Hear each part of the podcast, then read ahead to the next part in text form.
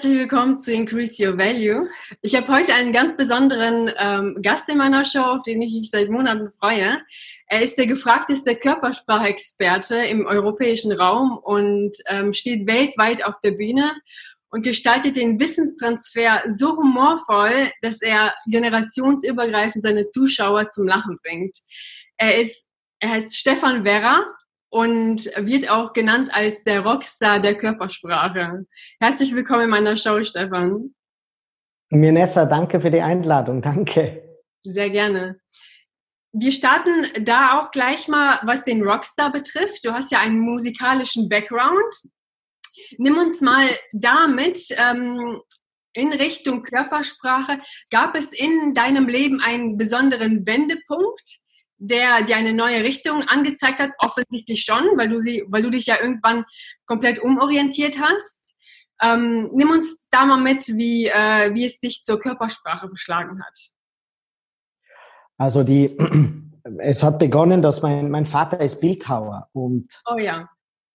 Da war es, ja, genau das war, glaube ich, das Entscheidende. Oder es war mitentscheidend. Er hat nämlich, also ich weiß noch, wenn der so einen Baumstamm einen Akt geformt hat, zum Beispiel, dann haben wir oft am Küchentisch beim Mittagessen heiß diskutiert, wie denn die Gestik des Aktes sein sollte. Und da hat man einfach gemerkt, dass ob man die Figur mit der Hand halb vom Gesicht macht oder leicht weg vom Gesicht, macht einen dramatischen Unterschied in der ah, Wirkung. Ja. Aber die Bewegung ist so gering, dass man sie mit Worten fast nicht beschreiben kann. Aber ich habe sofort gespürt, das macht eine enorme, eine, hat eine enorme Auswirkung. Wie alt warst du? Und mir, pff, das war die ganze Kindheit natürlich, weil es war für uns einfach normal. Der Papa hat jeden Tag äh, Figuren gemacht. Mhm. Und ähm, in sehr frühen Jahren habe ich mich schon, habe ich mir schon gedacht, na ja, wenn es um den Körper geht, dann geht es auch um das Steuerorgan des Körpers. Und das ist unser Gehirn. Ja. Und daher kommt mein sehr naturwissenschaftlicher Ansatz zur Körpersprache. Ähm, also du folgst mir ja, du weißt es ja, bei mir wird niemals Psycho gedeutelt, also irgendwie weil jemand sich mit der rechten Hand über die Wange fährt, dann zu sagen, um Gottes Willen, was ist da in der Kindheit passiert. Es ja. ist in den allermeisten Fällen unwissenschaftlich. Mhm. Und ähm, weil du die Musik erwähnt hast, das ist, das muss man so sagen. Körpersprache ist ja kein Beruf. Mhm. Und ich habe mich halt immer interessiert dafür. Aber als Berufswahl habe ich, oder Studienwahl habe ich Musik gewählt und die zwei Musikstudien abgeschlossen. Ja. Ähm, aber sehr schnell war eigentlich, dann bin ich eingeladen worden, über die Körpersprache zu sprechen. Ähm, es war nie ein Berufsgedanke. Bitte? Wie kam es dazu, dass du eingeladen wurdest? Also, das ist ganz simpel gewesen. Und zwar, äh, Weißt du, wenn man Wissen über etwas hat, und zwar mehr Wissen, als man in Büchern lesen kann, dann redet man am Tisch drüber und die Leute wollen einfach mehr Wissen drüber.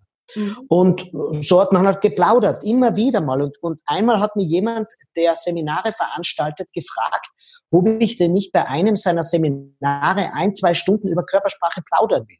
Okay. Und das habe ich gemacht. Und ja. ich habe keine Ahnung gehabt, was ein Seminar überhaupt ist. Ja. Ähm, ich habe sowas noch nie erlebt gehabt. Da sind Leute drin gewesen, das weiß ich heute noch, das war Mobilfunkanbieter. Das waren vielleicht zehn Leute, ganz klein, völlig unspektakulär. Mhm. Da waren Abteilungsleiter und Bereichsleiter drinnen. Und ich habe nicht gewusst, was ist das? Also nur, dass man Vorstellung hat, wie weit ich davon entfernt war. Auf jeden Fall habe ich darüber gesprochen. Das ist wahnsinnig gut angekommen.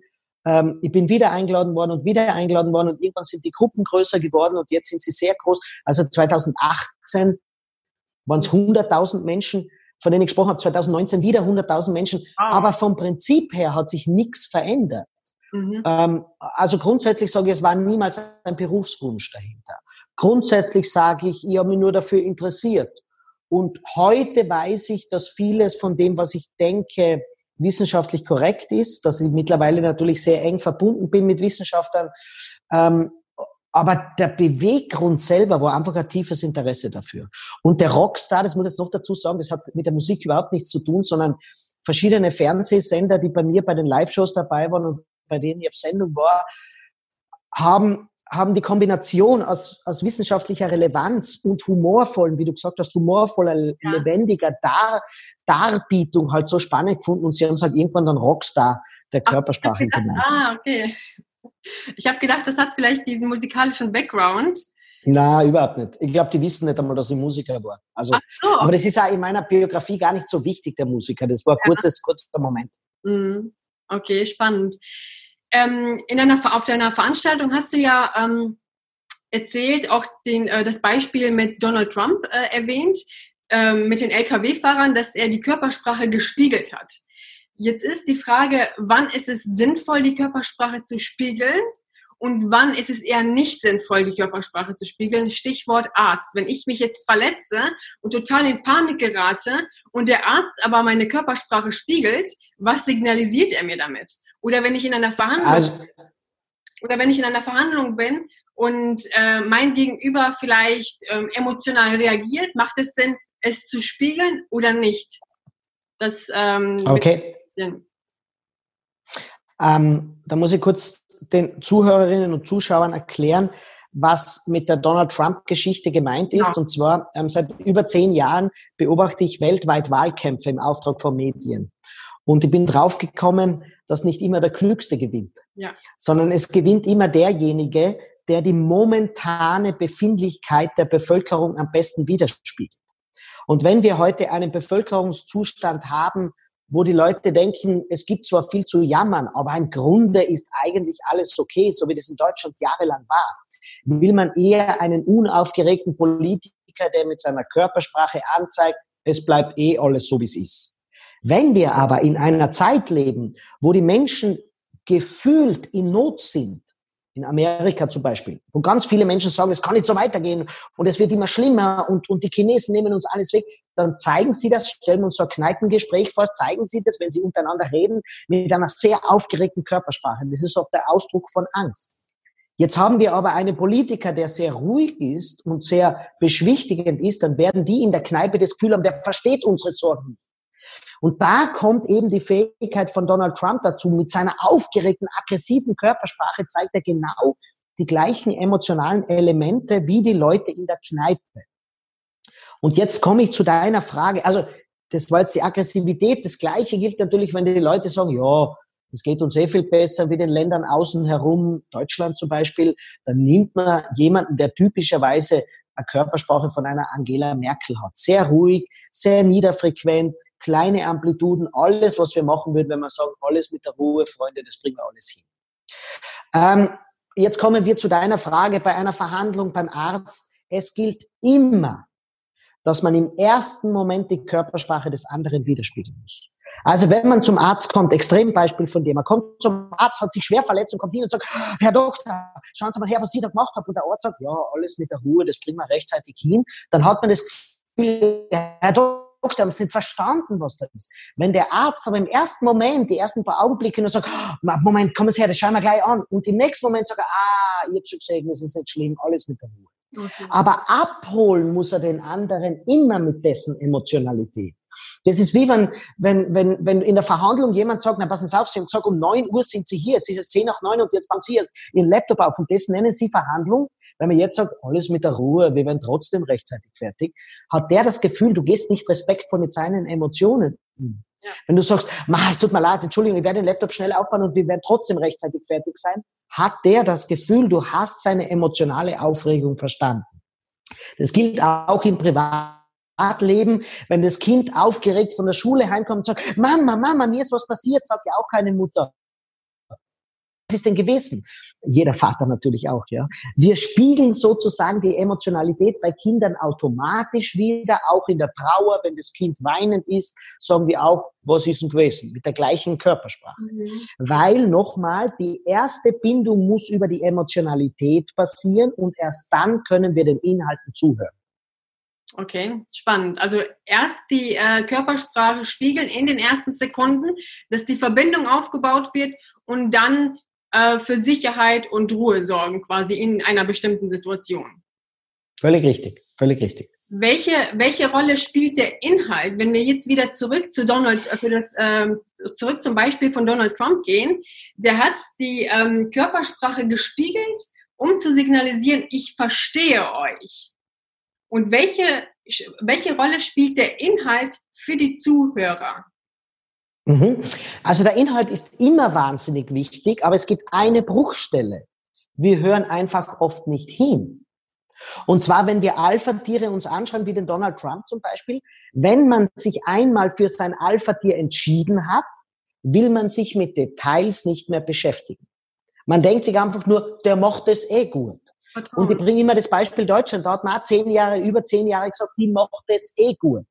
Zwar hat man wohl so oberflächlich gejammert, aber bei der Wahl hat man trotzdem gesagt, die macht es schon, die Angela Merkel. Mhm. Erst jetzt in den letzten Jahren wird es ein wenig unruhig. Ähm, und das Gleiche gilt für uns Menschen auch. Im ersten Moment müssen wir die Leute gewinnen und dann hören sie nicht mehr zu. Wir auch übrigens, ja. Wenn wir uns für jemanden entschieden haben, jetzt nehme ich auf der anderen Seite, weil wir immer von Trump reden, den Obama, seinen Vorgänger. Wenn man heute einen Obama-Fan fragt, der weiß ja auch wenig Details. Man, ich, ich weiß gar nicht, was er gemacht hat, der Obama, aber er ist ein sympathischer Kerl, sagen die Leute. Ja, ja, ja, ja. Und deswegen schreibe ich in meinem aktuellen Buch, das heißt Leithammel sind auch nur Menschen, die Körpersprache der Mächtigen, beschreibe ich ganz genau, das hat nichts mit Bildungsniveau zu tun, sondern es war ein evolutionärer Prozess. Wir entscheiden uns für ein großes Alpha-Tier, das uns verspricht, in der Not uns zu retten. Und damit beschäftigen wir uns nicht mehr, weil wir ihm jetzt vertrauen. Wir können also unserer Alltagstätigkeit nachgehen. Erst wenn wir das Vertrauen verlieren, dann finden wir hundert Dinge, die wir an dem da oben kritisieren können, weil wir plötzlich wieder hinhören. Und deswegen geht es immer so am Ziel vorbei, wenn die Gegner von einem Politiker den Befürwortern ständig mit Inhalten kommen, warum der da oben eine falsche Entscheidung ist die haben gar nicht hingehört. Die hören auch dir jetzt in diesem Moment nicht zu. Erst wenn der emotionale Bruch kommt und der mir da oben emotional nicht mehr verspricht, mich zu verstehen, erst dann werden sie auch da oben Kritikpunkte finden. Ja. Also das heißt, man gewinnt erstmal das Vertrauen des Gegenübers und dann rückt der Inhalt quasi in den Hintergrund. Aber ähm, sobald das Vertrauen verloren geht, dann wird man kritischer und äh, nimmt alles quasi unter die Lupe. Völlig richtig erkannt. Das ist bei Verhandlungen zum Beispiel oder bei Präsentationen, ja. Weil man im ersten Moment nicht die Emotionalität, die gewünschte Emotionalität der Verhandlungspartner oder der Zuhörer im Publikum erwischt, warten die nur drauf, dass sie irgendwo einen Punkt finden, wo sie einhaken können und dich kritisieren können. Deswegen kann ich jedem Redner, ich kann jedem Verhandler nur mitgeben, im ersten Moment Schau, dass die Leute emotional erwischt. Und das hat nichts damit zu tun, was du während der ersten PowerPoint-Folie sagst. Weil die Sympathie und die Kompetenz passieren, bevor du überhaupt noch den Mund aufgemacht hast. Und deswegen kann ich jedem nur sagen, sei dir bewusst, was du mit deiner Körpersprache machst und hol dir um Gottes, in Gottes Namen, hol dir Tipps von Menschen, die sich auskennen, damit du im ersten Moment die Leute auf deine Seite bringst. Und da geht's jetzt gar nicht um mich, sondern ich will einfach nur, da wird so viel Energie reingebuttert und in Argument, äh, Argumente und in Einwandbehandlungen. Ja, die meisten Einwände kommen ja erst, weil das Vertrauen zum Verhandler verloren gegangen ist. Komplett richtig, ja. Ähm, du, du sprichst äh, einen wichtigen Punkt bereits an, äh, Sympathie gewinnen. Du sagst, Sympathie ist im ersten Augenblick wichtiger als die Kompetenz, die man ausstrahlt. Wie, ähm, wie gewinnt man quasi die Sympathie des Gegenübers? Das ist ganz simpel gesagt, Sympathie ist ein Überbegriff. Man muss es eigentlich betrachten als nicht gefährlich wirken auf den anderen. Wir stellen uns vor, wir gehen in eine, in eine Verhandlung rein, die Leute sitzen im Meetingraum, es ist das, der Meetingraum des Unternehmens, dann mach dich nicht größer und wichtiger, als du eigentlich bist. Weil das ist deren Territorium. Stell dir einen Versicherungsverkäufer vor, der in dein Wohnzimmer reinkommt und dir am Abend eine Versicherung verkaufen will und sich in deinem Wohnzimmer aufblustert und breit macht. Da denkst du im ersten Moment, Moment, das ist meine Bude. Ja. Reiß dich zusammen. Du hast dich hier so zu benehmen. Und das Gleiche ist, wenn jemand glaubt, er muss mit dem super Kostümchen, mit dem super Anzug, mit einem bombigen Auftritt in ein fremdes Unternehmen reingehen und dort quasi allen die Show stehlen, dann hat er zu sehr an seinen Auftritt gedacht, als vielmehr, was wollen denn die anderen überhaupt haben? Also halt den Ball ein wenig flach. Ähm, schau, dass du bei der Begrüßung den ersten Smalltalk mit Signalen anfühlst, die wenig Gefährlichkeit und wenig Territorialanspruch anzeigen. Also das ist jetzt an die gegangen, die reinkommen und glauben, ich muss jetzt da wahnsinnig was beweisen. Übrigens gilt das auch für Frauen. Gell? Weil man immer sagt, ja, die Männer sind so, ja, auch Frauen, die kommen rein und glauben, sie müssten jetzt was darstellen. Nicht alle, aber viele. Mhm. Ich kann nur eins sagen, haltet euch damit zurück. Auf der anderen Seite darf es nicht zu devot werden. Also dieses, naja, ich, ich, nur ein klein wenig würde ich gern präsentieren, weil dann verliert man Vertrauen und dann habe ich nicht die Stabilität, die der andere will. Und ein wichtiges Signal, ich kann es nur oft genug sagen, ist das Lächeln.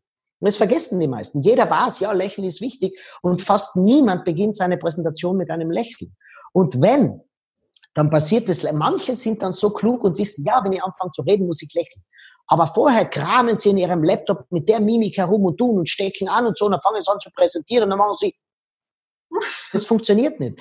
Ich meine das Lächeln, wenn du reinkommst, wenn du den Laptop ansteckst und es funktioniert nichts. Ja, man kennt es ja, es kommt kein Bild und so und da kommt schon diese Mimik, dann ist es schon wieder vorbei. Ja, wie soll ich denn Vertrauen gewinnen, wenn du schon die Nerven verlierst, weil dein Laptop oder der Beamer nicht funktioniert? Selbst in dieser Situation soll man ein entspanntes Lächeln aufsetzen. Und Leute, alle, die in der Branche beim Verhandeln, beim Präsentieren sind, wenn der Laptop nicht geht und der Beamer nicht geht, dann bist deswegen auch du da, dass du die Präsentation ohne der Folie machen kannst. Ja. Und das kann ich nur jedem sagen. Wenn du so abhängig bist, dass es ohne den nicht geht, dann musst du an deiner Präsentationsfähigkeit arbeiten. Definitiv, ja. Und es hängt ja auch immer sehr stark davon ab, welche Einstellung man hat. Wenn du jetzt quasi den Raum betrittst, wenn du ähm, sehr nervös bist, was ja sehr wahrscheinlich von der äh, Vorbereitung abhängt, je besser du vorbereitet bist, desto, nervös, also desto ähm, niedriger ist die Nervosität oder die, die verschwindet. Aber ähm, wenn man jetzt zu sehr darauf fixiert ist, ich muss alles richtig machen, ich muss das machen und das muss funktionieren, dann geht man ja schon mit so einer, mit so einer ähm, seltsamen äh, Einstellung rein und das wieder, unser Gesicht spiegelt das ja wieder. Richtig? Du gehst mit einer, richtig, du gehst mit einer zu hohen Erwartungshaltung rein. Vergiss genau. mal den Gedanken, dass alles richtig gehen muss. Ja. Ähm, ich kann einmal allen Leuten nur sagen, ähm, was, was du nur rüberbringen musst, die Big Points. Mhm. Nicht jede Folie, nicht jeden Satz. Deswegen ist, äh, viele stellen sich, stellen sich selber ein Bein auf zwei Ebenen. Das erste, Sie glauben, sie müssen perfekt erscheinen in ihrer Körpersprache. Und das Zweite ist, sie glauben, sie dürfen verbal keinen, keinen Fehler machen. Sie dürfen kein falsches Wort verwenden. Sie dürfen kein Ass sagen und so weiter. Klar darfst du das sagen. Ja. Du darfst auch Deutschfehler machen. Du darfst auch eine eigenartige Satzstellung haben. Das mhm. ist eben der Unterschied zum geschriebenen Wort. Wir wollen einfach, wenn wir beide jetzt miteinander plaudern, ich habe jetzt gerade einen Satz unterbrochen, ja. Wir wollen einfach, wenn wir beide miteinander plaudern, habe ich jetzt gerade gesagt. Mhm. Aber die Leute verstehen das natürlich. Anders ist es beim geschriebenen Wort. Das sollte fehlerfrei sein und gut gewählt sein. Aber bitte, wenn du präsentierst vorne, wenn du mit jemandem verhandelst, die wollen einen Menschen sehen. Die wollen nicht etwas, was perfekt runtergeradelt ist. Und das ist die Metapher für die Körpersprache. Du brauchst nicht plötzlich eine andere Haltung einnehmen, die du sonst im Alltag nicht hättest. Deswegen sage ich, ich gebe eine kleine Metapher, ja. Mhm. Stell dir Folgendes vor, du bist äh, bei einer Präsentation, bei einer Verhandlung und du siehst im Publikum alles Leute, die, die in Anzügen und Kostümchen sind. Und das kennst du sicher, Nessa. Da gibt es dann ein paar Leute, wo du das Gefühl hast, normalerweise trägt der sicher keine Anzüge. So, wo man merkt, der ist eingeengt und so weiter. Und das ist immer so das Missverständnis, dass man glaubt, man muss einen Anzug oder ein Kostümchen anziehen. Ich sage da eins, wenn ein Mensch eine elegante, gepflegte Art der Kleidung im Alltag hat, muss der sich niemals verkleiden. Und das Gleiche gilt für die Körpersprache.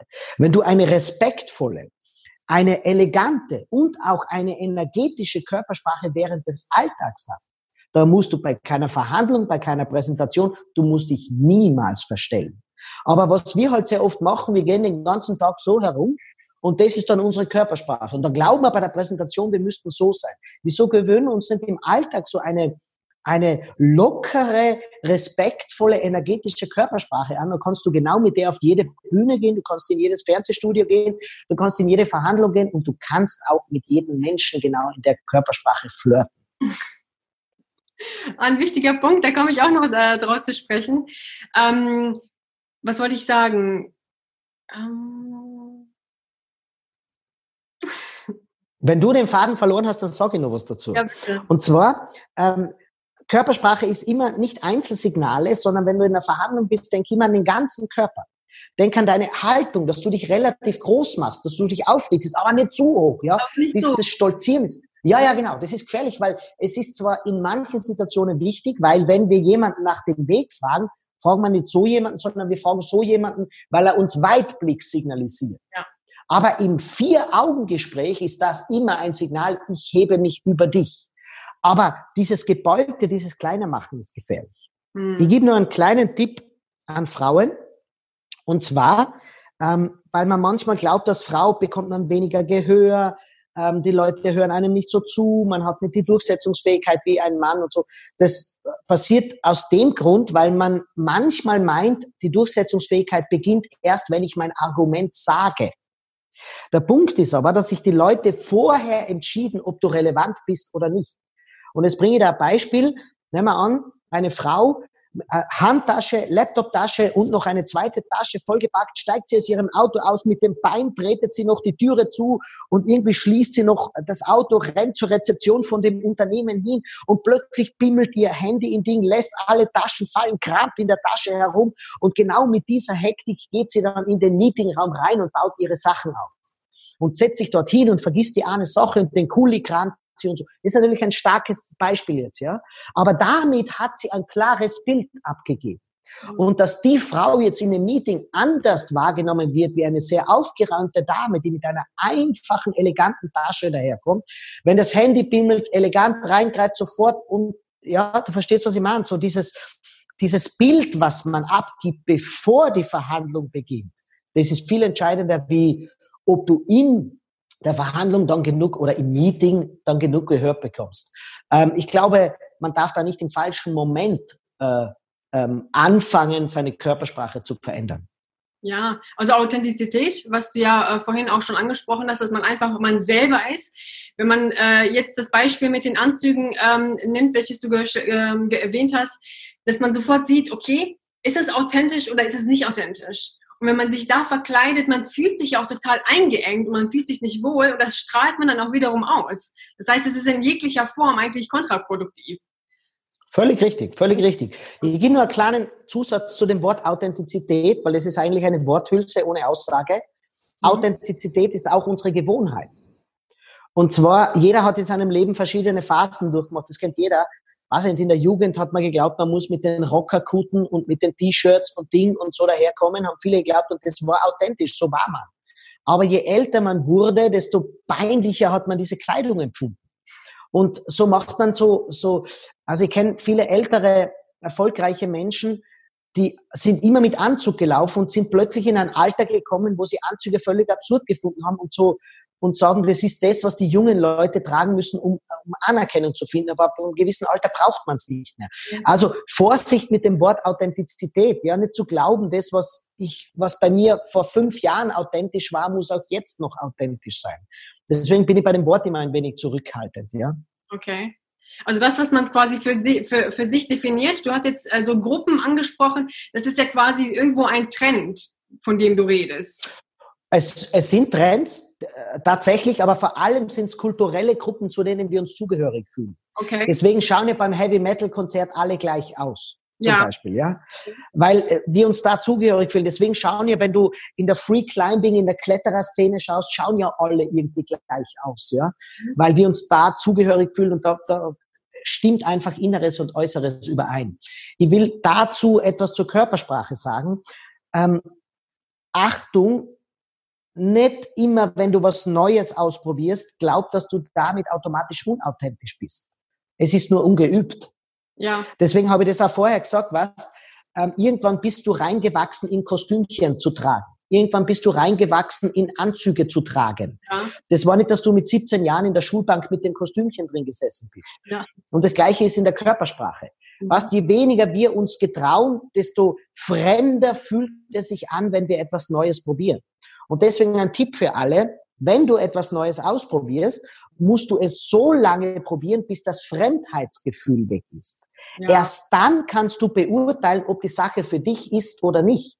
Du kannst danach sagen, das bin nicht ich, das ist nicht meine Persönlichkeit, das ist völlig okay.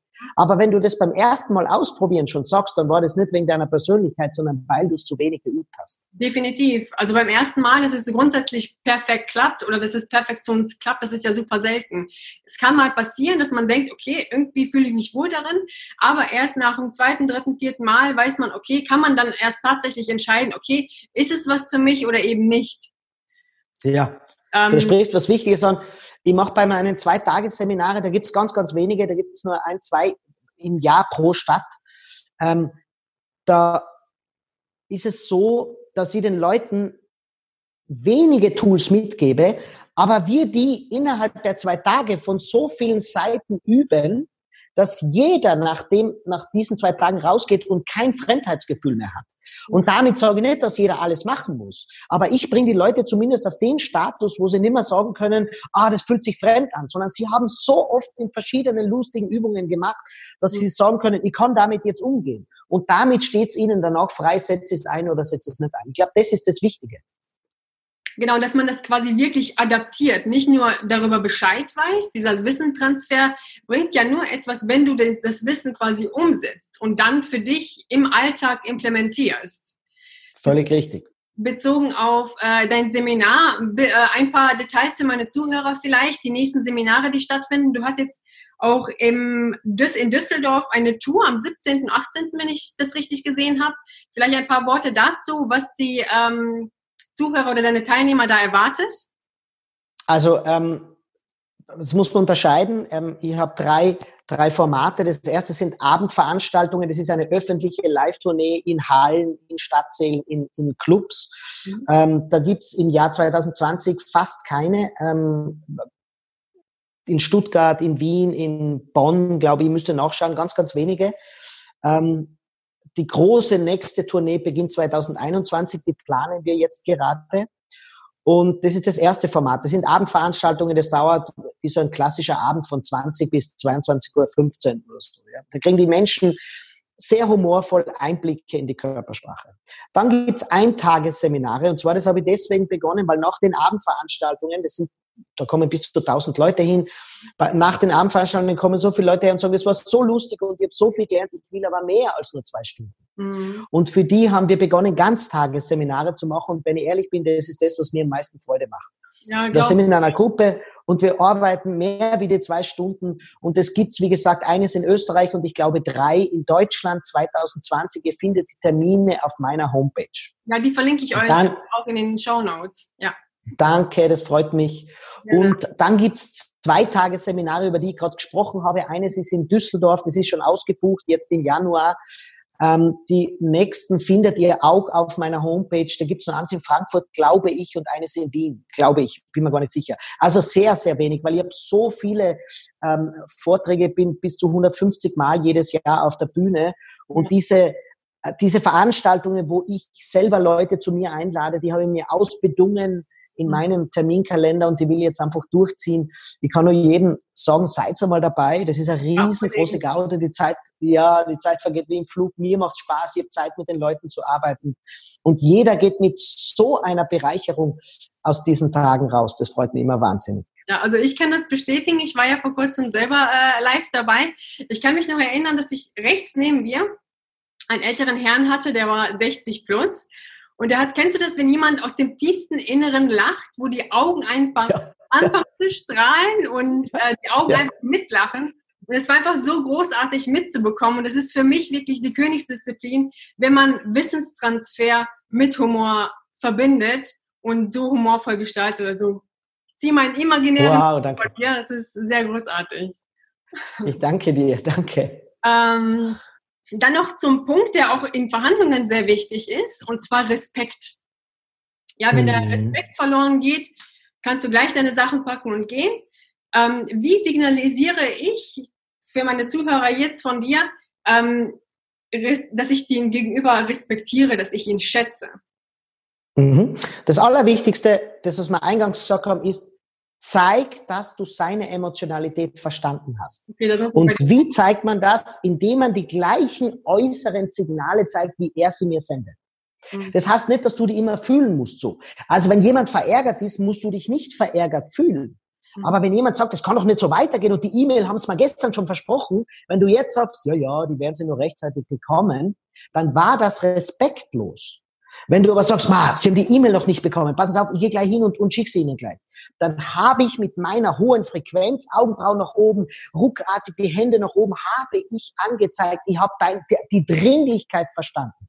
Genauso, wenn jemand traurig ist, zeig ein wenig mit einem geneigten Kopf, die Augenbrauen in der Mitte zusammen, ein wenig kleinerer Körpersprache, dass du die Emotionalität verstanden hast. Das ist das Wichtigste, was wir im Respekt machen können. Und natürlich sind auch so Dinge wie achte auf den Personal Space, also auf dieses Distanzverhalten. Aber das ist immer ganz schwierig, weil man immer glaubt, komm mir nicht so nahe. Das ist oft der größte Fehler, weil es gibt manche Menschen, die wollen die Nähe haben. Mhm. Ich arbeite so viel im Medizinbereich, ich arbeite immer wieder auch im Hospiz. Ich arbeite ähm, äh, immer, mit, mit, immer wieder mit Ärzten und, und Pflegerinnen und Pflegern aus dem Palliativbereich. Und da ist die körperliche Nähe genau das, was respektvoll ist. Weil wenn die, die wirklich schwach sind, wenn die immer nur verspüren, jemand will mich fernhalten von sich, dann haben die das Gefühl, ich werde nicht angenommen. Also passt auf mit diesem Respekt wäre Distanz halten. Es kommt wirklich auf die Situation an. Ich kann einfach nur sagen, geh mal ein bisschen weg von uns und schau mal lieber die Bedürfnisse des anderen an. Das ist weit wichtiger. Äh, man ist so oft bei sich, also gedanklich auch, was, was sage ich darauf, was, äh, wie reagiere ich darauf, statt zu schauen, was möchte der Gegenüber mir überhaupt sagen damit. Genau, genau. Kann ich, das kann ich nur unterschreiben. Genau, genau. Wenn wir jetzt kurz nochmal das Thema ansprechen, Kleidung. Kleidung, welche Rolle spielt das, wie ich mich im Berufsleben kleide? Ich sage immer, dass man, wenn ich jetzt zum Beispiel eine Führungsposition ähm, anstrebe, dass ich schaue, wie sprechen die Führungskräfte, wie verhalten die sich, wie kleiden die sich, dass ich das für mich schon implementiere, damit ich auch wahrgenommen werde. Meine Meinung, was sagst du dazu? Also ich bin jetzt kein Experte für Bekleidung. Ähm, ich und wo ich nicht eine absolute Expertise habe, sage ich nur sehr wenig dazu. Deswegen gebe ich einen Tipp zur Funktionalität von Kleidung in Bezug auf Körpersprache. Ja. Das erste sind Farbwahl. Farbwahl, ja. Je klarer, ja, je klarer die Kontraste sind, desto leichter tut sich das Auge des anderen Konturen zu erkennen. Deswegen setzt sich in oberen Chargen das Dunkel-Hell durch. Bei Männern und Frauen dunkelblaues Kostüm, helle Bluse zum Beispiel oder helles T-Shirt. Bei Männern grauer Anzug, weißes weißes oder hellblaues Hemd. Ähm, das hat damit zu tun, wir können Kontrast erkennen. Historisch kommt es von der Ausgehuniform des Militärs. Also nicht von der Kampfuniform, das okay. ist so grün-grün, wie ich jetzt gerade bin, ja, ähm, ist aber nur Zufall, sondern äh, die, die wollte ja sich verstecken, die Kampfuniform. Mhm. Aber die Präsentationsuniform, die sollte ja Sichtbarkeit signalisieren. Und daher kommt dieser, dieser Anzug- und Kostümtrend, müsste man jetzt auch sagen. Ja. Ähm, das ist das Erste. Das Zweite ist, für Männer und Frauen achtet, dass ihr nicht zu weite Kleidung trägt. Denn je weiter die Kleidung ist, desto weniger können wir Gesten und Mimiken erkennen.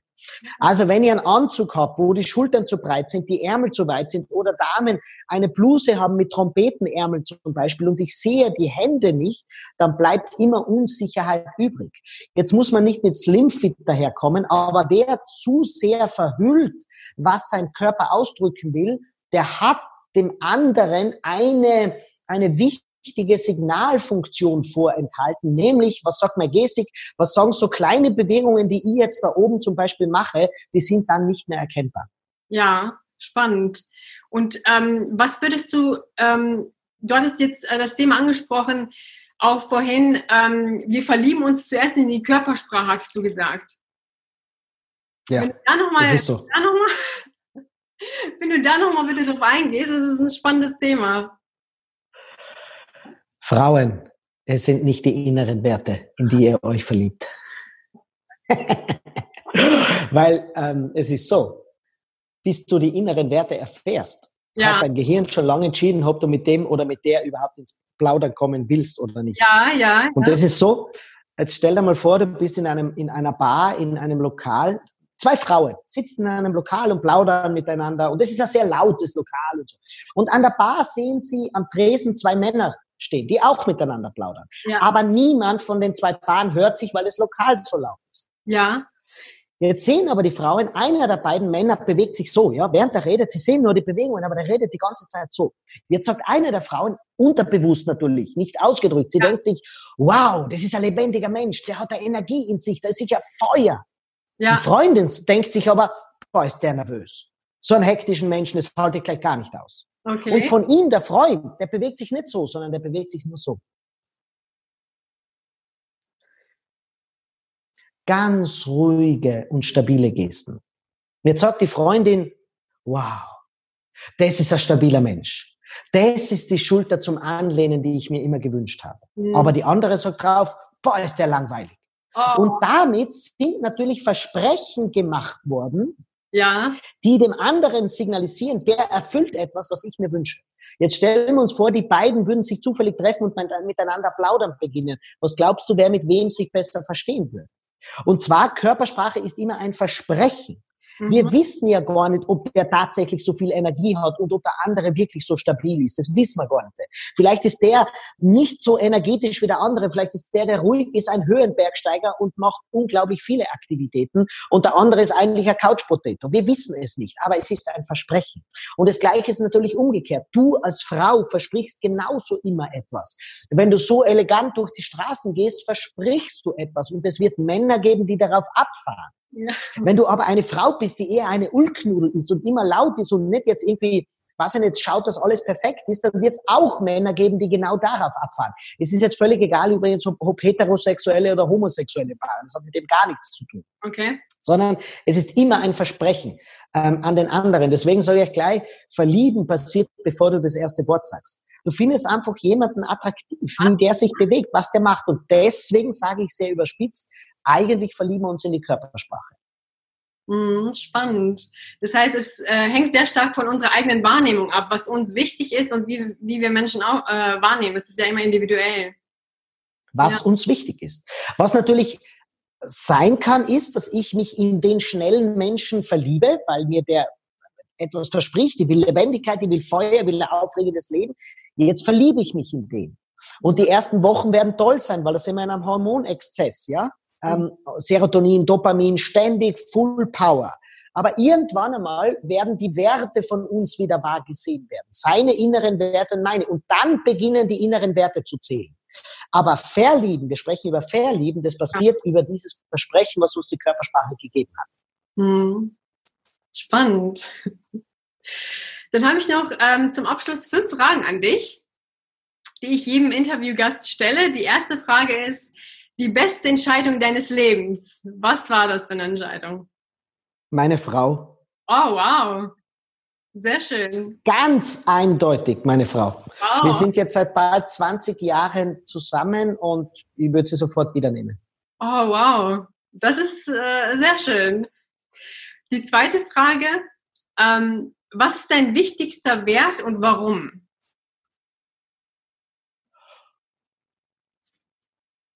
Boah, das ist jetzt schwer. Ich denke über solche Dinge gar nicht nach, ehrlich gesagt. Mhm. Ähm, ich glaube, mein Humor und schnell Zusammenhänge zu erkennen. Und das hat man bisher in jedem meiner Bücher habe ich, jetzt bin ich gerade gestern mit meinem Verlag zusammengesessen und die haben auch gesagt, dass ich einfach Dinge schreibe, die es so in der Körpersprache Literatur nicht gibt. Mhm. Und weil ich einfach Zusammenhänge erkenne. Ich höre von Neurologen etwas, ich mache Alltagsbeobachtung und auf einmal merke ich, die Dinge gehören zusammen. Und deswegen gibt es in meinen Büchern immer Erkenntnisse, die es so noch nicht gegeben hat. Und äh, ich glaube, das sind meine, das sind Fähigkeiten, Humor und große Zusammenhänge zu erkennen. Okay. Aber ich habe ganz viele Schwächen auch. Also das ist jetzt, darf man nicht überbewerten. Ja. Jeder von uns. Ähm, ja. Du hast dein Buch äh, zu Beginn des Interviews schon angesprochen. Leithammel sind auch nur Menschen, die Körpersprache der Mächtigen. Ähm, noch ein paar Worte dazu. Ich möchte den Link auch für die Zuhörer in die Shownotes setzen. Was erwartet uns da in diesem Buch und ähm, in anderen Büchern von dir? Also in äh, diesem aktuellen Buch geht es, habe ich sieben Weltpolitiker analysiert und habe nicht geschaut, ob die politisch richtig oder falsch machen. Das ist tut nichts zur Sache, sondern warum sind die so erfolgreich? Und ich bin einfach draufgekommen, dass es nicht ein Element gibt, sondern es gibt verschiedene Elemente. Und da gibt es Frauen drin im Buch, die äh, durch besondere Signale in der Körpersprache einfach unglaublich viel Akzeptanz bekommen. Und ich habe genau analysiert, welche das sind. Ich habe auch analysiert, warum der Donald Trump inhaltlich oft falsch liegt, aber trotzdem noch eine unglaublich stabile Sympathiegruppe rund um sich versammelt hat. Und das hat ganz viel nicht mit den Inhalten zu tun, wir haben schon drüber gesprochen, sondern wie er seine Emotionalität nach außen trägt. Oft seine Unbekümmertheit, oft seine Frechheit und so. Und das macht wahnsinnig viel aus. Und ich habe in dem Buch, das ist ganz wichtig, immer eine Rubrik, dass der Leser bei den größten und wichtigsten Signalen immer erkennt, was kann das für mich im Alltag bedeuten. Und ich habe immer Praxisbeispiele, wo du selber erkennst, wenn ich mit meinen Kindern zusammen bin, wenn ich mich zu, beim Haushalt durchsetzen muss, dann muss ein paar Elemente von Wladimir Putin einfach drauf haben, sonst wirst du allein immer den Geschirrspüler ausräumen. Ja. Und das erwartet die Leute. Ganz viele Bilder, ganz spannende Bilder auch, nicht diese alltäglichen Bilder der Politiker. Man wird wahnsinnig viel für selbst, sich selbst und sein, sein Leben lernen. Das ist vor allem ein wichtiger Punkt. Was kann ich von dem anderen lernen, wenn er eine gewisse Position erreicht hat, statt sich darüber aufzuregen, ja, der hat das doch gar nicht verdient. Aber irgendwas genau. er ja richtig gemacht haben, sonst wäre er ja nicht dort. Der hat sich intern in Parteien oder in Gremien durchgesetzt, der hat sich in der Bevölkerung durchgesetzt. Also irgendetwas muss der Mensch wohl gemacht haben. Genau, richtig. Der, die nächste Frage ist, was ist dir besonders wichtig, was du ohne Geld nicht hättest? Was ich nur mit Geld erreicht habe. Genau, was dir wichtig ist, was du ohne Geld nicht hättest, was du nur mit Geld ähm, haben kannst. Ja, das sind natürlich viele Dinge. Weil, also ich bin jetzt, ich bin, was Konsum anbelangt, nicht sehr affin. Ich habe weder Auto noch voll große Reisen noch ähm, das, das habe ich gar nicht so. Ähm, ich kann es mir leisten, im deutschsprachigen Raum zu leben. Das ist ein Glücksfall. Ähm, wenn man die Welt sich anschaut, dann gehört das zu den höchstpreisigen Gegenden der Erde. Und da leben zu können, ist ein unglaublicher Glücksfall. Noch dazu in München. Und jedes Jahr, ähm, muss man sagen, ja. Ja, und dann habe ich noch eine Sache, die ich mit Geld habe. Also was ich habe sehr wenig Geld gehabt, ja. Was ich als Studierender, ich habe jetzt gerade alte Steuerding durchgeschaut. Das war unglaublich, wie wenig ich verdient habe. Teilweise mhm. unter 1000 Euro pro Monat. Mhm. Aber was mir das gegeben hat, jetzt ein wenig mehr zu haben, ist, nicht mehr zu sehr Angst zu haben vor Obrigkeiten. Zum Beispiel, wenn mir die Polizei aufhält, und ich habe einen Fehler gemacht, versinke ich jetzt nicht in, ein, in eine unglaubliche Krise und dann denke ich mal, ja, dann zahle ich halt die Strafe. Okay. Und das hat mir im Leben in der Gesellschaft schon ein wenig Selbstbewusstsein gegeben, wenn halt was passiert, ja, dann, dann zahlen wir das halt. Und das ist mir mehr wert als ein teurer Anzug, eine teure Uhr, was auch immer. Und noch etwas, das gebe ich auch noch allen mit, ich bin nicht sehr konsumaffin, ich wiederhole das jetzt gerade, aber ich habe die Freiheit, nie, äh, keinen einzigen Auftrag annehmen zu müssen, um meine Miete zu bezahlen. Das heißt, ich würde niemals arbeiten gehen wollen, um ein Auto zu bezahlen, um eine Uhr zu bezahlen, um meine Schuhe zu bezahlen oder was auch immer. Ja. Ähm, ein kluger Mensch hat einmal gesagt, solche Dinge darf man sich nur kaufen, wenn man es gar nicht spürt. Hm, das heißt, es muss in so einem Bereich sein, dass du es nicht einmal spürst. Ja. Und dann, wenn man das wirklich berücksichtigt, dann überlegt man sich, glaube ich, fünfmal, ob man das Kostümchen um viele hundert Euro kauft oder nicht. Mhm. Oder ob man die, weiß ich nicht, die Schuhe um viele hundert Euro kauft oder nicht, um Männer- und Frauenbeispiele zu nehmen. Völlig egal jetzt. Ja? Also ich kann nur einfach sagen, und was du, du kennst meine Karriere, ich bin, ich komme mit einem günstigen T-Shirt auf die Bühne und habe trotzdem 100.000 Leute ja, ich sprich ja. Auf, im Fernsehen dauernd und, und, und bin auf Unis und so. Das hat nichts mit der teuren Kleidung zu tun. Sie muss gepflegt sein. Ja. Genau, sie muss gepflegt sein. Mhm. Sie muss dem Anlass zumindest ein wenig angepasst sein. Ähm, aber wenn's, weißt du, wenn es da nicht wehtut, dann macht es. Das hat mir Freiheiten gegeben, die ich mit Geld erreicht habe. Ja, also Freiheit und die Leichtigkeit auch mit gewissen Sachen. Ja, ja, ja, genau. Genau. Nächste Frage. Was würdest du zuerst im gesellschaftspolitischen Bereich ändern, wenn du die Macht dazu hättest? Ja, ähm, ich würde, ich, ich wünsche mir, dass die Leute wieder liberaler werden. Dass mhm. sie sich einfach denken, solange es mir nicht wehtut, mir persönlich nicht wehtut, solange ich es selber nicht spüre, wieso lasse ich die anderen Leute nicht einfach so sein, wie sie sind? Ich habe ich hab echt Angst, dass wir wieder so, es ist ja immer, die Gesellschaft geht immer so in Wellen, ja, dass wir immer glauben, wir müssen dem anderen sagen, was er zu tun hat. Solange der mir nicht persönlich wehtut, ähm, so lang geht seine Freiheit. Und meine Freiheit geht auch so weit, wie ich jemand anderen nicht wehtue. Und jetzt ist ganz was Wichtiges, diese, dieses Stellvertreter beleidigt sein, das müssen wir alle dringend einstellen. Ja? Mhm. Wenn jemand, wenn jemand einen Witz macht, der gar nicht gegen, wenn ich jetzt einen Witz gegen blonde Mirnessas mache, ja. der betrifft nur die Mirnessa aber sich dann fünf andere Menschen aufregen, warum der Stefan über die Mirnessa jetzt einen Witz gemacht hat, dann ist es ein Stellvertreter beleidigt sein, die den gar nicht betroffen hat, sondern du darfst beleidigt sein, wenn der Witz schlecht war. Ja? ja wenn er gut war, darfst du mitlachen. Ja? Ähm, und das ist das Gleiche. Ähm, du weißt, ich bin sehr klein, ja. Wenn, wenn Menschen Witze über kleine Menschen machen, dürfen sie das machen, solange der Witz gut ist. Aber sie dürfen nicht beleidigt sein, wenn sie selber 1,80 groß sein und sagen, ah, oh, Witze über kleine Menschen darf man nicht machen. Doch, dürfen es schon. Ich als, als jemand, der es betrifft, sagt das. Ähm, ich glaube, wenn wir das aufhören, so diese Stellvertreterbeleidigkeit, dann, dann sind wir ein Stück weit näher an einer liberaleren Gesellschaft. Und es freut mich einfach, wenn jemand kreativ ist, wenn jemand mehr erreicht als ich, wenn jemand mein Leben eine Bereicherung ist, weil wir immer alle, die ein wenig mehr haben, nach unten drücken. Um ja. Gottes Willen, wo endet man denn da? Total schlimm. Also sehe ich genauso, dass man sich auch über die Erfolge anderer freuen kann. Weil nur dann, finde ich, kann man selber was erreichen. Alles andere fällt auf einen zurück, finde ich. Wenn man irgendwie, genau. irgendjemand etwas missgönnt, äh, miss, ähm, miss, wie sagt man? Missgönnt. Missgönnt. Missgönnt. Ja. Genau, irgendwann fällt es auf dich zurück und du tust, tust, dir, tust dir ja selber keinen Gefallen damit. Ja, ja, genau. Und das glaube ich auch, ähm, wir haben uns ja kennengelernt, wo ich für, für ähm, geflüchtete Menschen äh, Charity gemacht habe. Und was, ich glaube halt, weil, wir Flüchtlinge und so geredet haben, ich weiß, jetzt wird es einige geben, die das jetzt hören, was jetzt sagen werden, und die werden jetzt gleich wieder Stellvertreter beleidigt sein.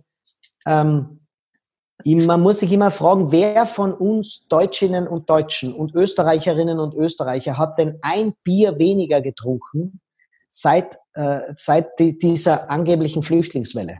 Mhm. Niemand hat auch nur ein Bier und das Bier kostet 3,50 Euro, ja, oder was. In, in München wahrscheinlich 4,90 Euro, ja. Ähm, wer hat denn ein Bier weniger, einen Kaffee weniger? Wer ist denn weniger mit dem Flugzeug in den Urlaub geflogen? Niemand von uns. Aber in dieser Angst, es könnte uns jemand etwas wegnehmen, haben wir einen unglaublichen Zirkus um etwas veranstaltet. Und es gibt schon ein paar Bereiche, wo die Politik, glaube ich, daneben gelegen ist, weil sie sie alle in, in, in einzelne Orte gesteckt haben, anstatt die gleichmäßig an alle verteilt haben. Das stimmt natürlich, da hat es strukturelle Dinge gegeben. Aber insgesamt muss man sich immer selber fragen, hat es mich bisher betroffen? War es für mich schlimm? Ja. Und da muss man in den allermeisten Fällen, wenn man nämlich alles so denken, wird der Terrorismus plötzlich aufhören. Mhm. Weil der Terrorismus zieht ja seine Berechtigung nur daraus, dass sich alle auf der Welt plötzlich aufregen und genau dorthin sich fokussieren. Und Stephen Pinker, ein wichtiger kanadischer Wissenschaftler, hat ja einfach dazu gesagt, wenn wir aufhören würden, uns zu viel für Dinge zu interessieren, die viel zu weit weg sind, dann würden all diese schlimmen Dinge ganz, ganz, ganz schnell nach unten gehen. Und ich glaube, wenn wir mehr einen Blick für den Nachbarn haben, der bei uns neben, Türe daneben wohnt, mit dem mehr kommunizieren würde. Aber bei dem gehen wir so vorbei, dass man ihn ja nicht im Stiegenhaus trifft. Weil man mit den Leuten, die unten vor der Haustür an der Straße sind, wenn man mit denen mehr plaudern würden, dann würden wir viel mehr Lebensqualität gewinnen, als uns über einen Politiker aufzuregen, der in Washington sitzt. Aber das macht man dann leider. Definitiv. Ende der Predigt.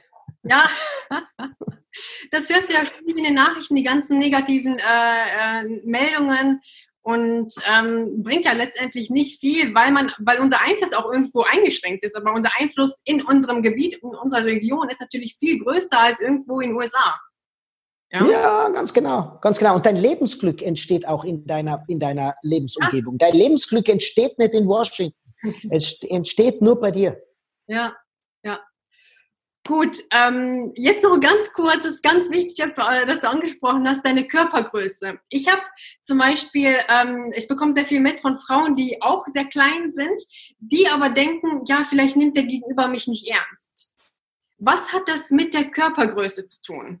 Und hat das überhaupt? Ja, liebe, liebe kleine Frauen, ihr werdet tatsächlich nicht ernst genommen. Das könnt ihr gleich aufgeben. naja, also das muss ich ganz kurz erwähnen. Also kleine Frauen, erstens einmal gründet jetzt keine Selbsthilfegruppe, weil ihr von der Natur benachteiligt seid. Du, mir Nesta, bist ja eine, eine Bohnenstange, eine ewig große, ja. Ähm, das ist halt so, wie du ausgestattet wurdest. Das ist eine genetische Eigenschaft und die hat halt bei dir bei 1,62 Meter aufgehört. Bei mir hat sie bei 1,60 Meter aufgehört zum Beispiel. Ja. Und Minessa, wie groß bist du? Ich bin 1,77. 1,77. Da bist du deutlich über dem Durchschnitt der, der Frauen im deutschsprachigen Raum. Und ähm, Jetzt gibt es Frauen auf der anderen Seite, die jammern, weil sie zu groß sind, finden sie keinen Partner, weil die Partner wollen keine großen Frauen und die kann keine hochhackigen Schuhe anziehen. Ja, ich kann es sagen, du kannst dein ganzes Leben damit verbringen, ähm, äh, irgendwo benachteiligt zu sein. Ja. Ähm, erstens einmal, deswegen will ich das sagen, hör auf, darüber nachzudenken. Denk gar nicht darüber nach, weil es ist so. Das Zweite zum Thema Ernst nehmen. Ein wahrer Kern ist da schon drin. Im ersten Moment haben wir, wenn es um Kompetenz geht, mehr Vertrauen zu großen Menschen. Hm, ist das, das so? ist so, ja, weil wir evolutionär der Größe mehr Weitblick mhm. und auch mehr Kraft zugesprochen haben. Also ein großer Mensch, wenn es gefährlich wird, verspricht eben mehr Kraft. Mhm. Deswegen ist ein wahrer Kern drin. Aber das ändert noch nichts an der Grundthematik, dass ich halt jetzt eine Erklärung dafür habe. Was ich für wahnsinnig gefährlich halte, ist, wenn die Leute beginnen, das durch, durch gewisse Dinge zu kompensieren, indem man besonders hochhackige Schuhe anzieht indem man die Körperhaltung immer so aufrecht hat, indem man meint, besonders laut oder besonders nachdrücklich sein zu müssen. Geh, bleib doch in deinem Element, wo du bist. Und es gibt ganz einfach Dinge, wo man sich als kleiner Mensch nicht eignet. Ich wollte wirklich Basketballstar werden.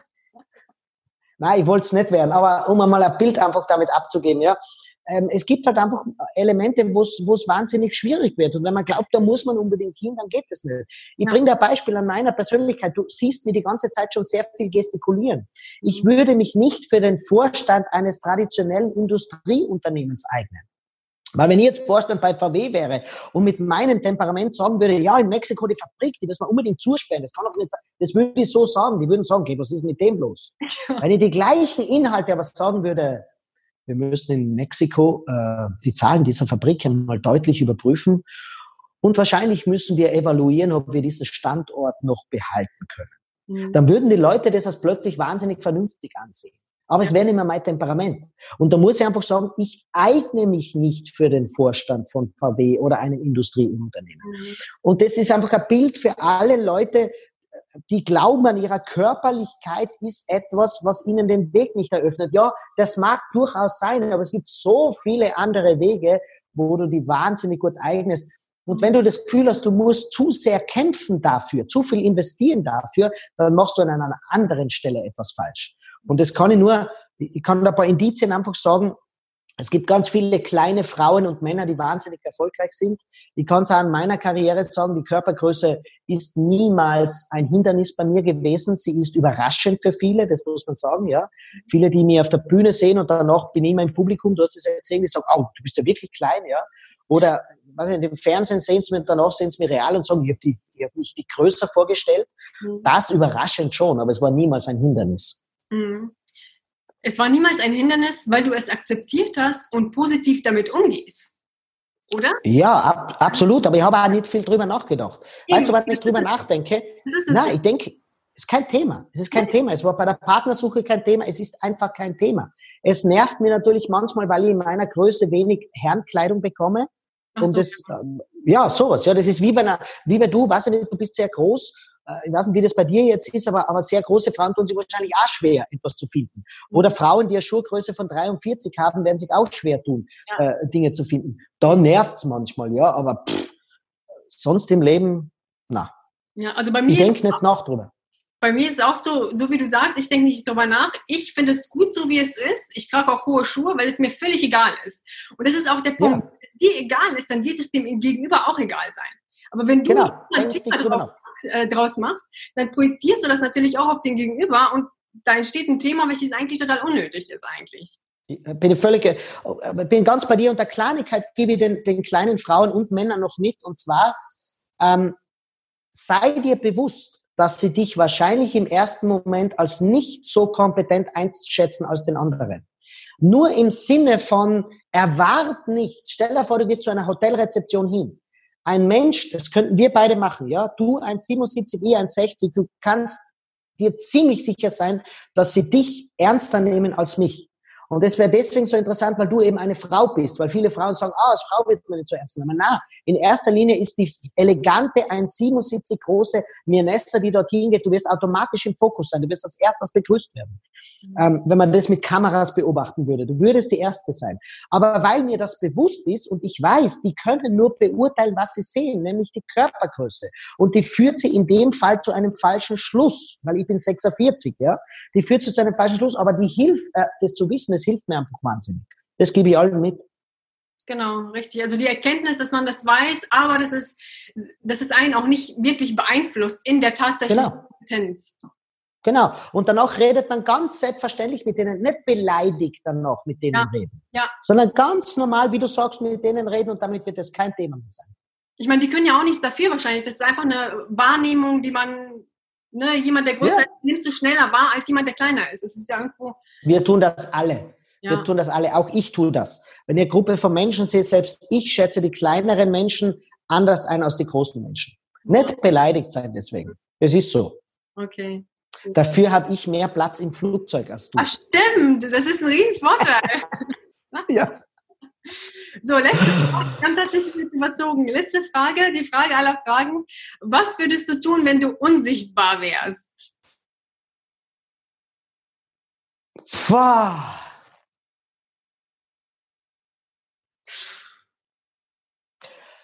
Bei einem Heavy Metal Konzert in die erste Reihe vorschleichen und niemand wird mich bemerken. Dann würde ich nämlich endlich was sehen. Oh ja! Stimmt, guter Punkt. Aber jetzt werde ich was sagen. Diese Frage, die wird mich jetzt noch beschäftigen, weil die ist völlig neu für mich und die habe ich mir noch nie gestellt. Ja, mach das mal. Ich finde die Antworten auch immer so spannend darauf. Und ähm, Gut, dann sind wir auch fertig. Ich danke dir ganz herzlich für deinen Input, für deine, äh, für deine Zeit. Alle Shownotes zum Buch, zu deinen Seminaren ähm, verlinke ich Ihnen alle Links, verlinke ich in den Shownotes. Und wie gesagt, vielen herzlichen Dank für deine Zeit, Stefan. Danke, Minessa. Danke, danke, danke. Gerne. Tschüss. Ciao.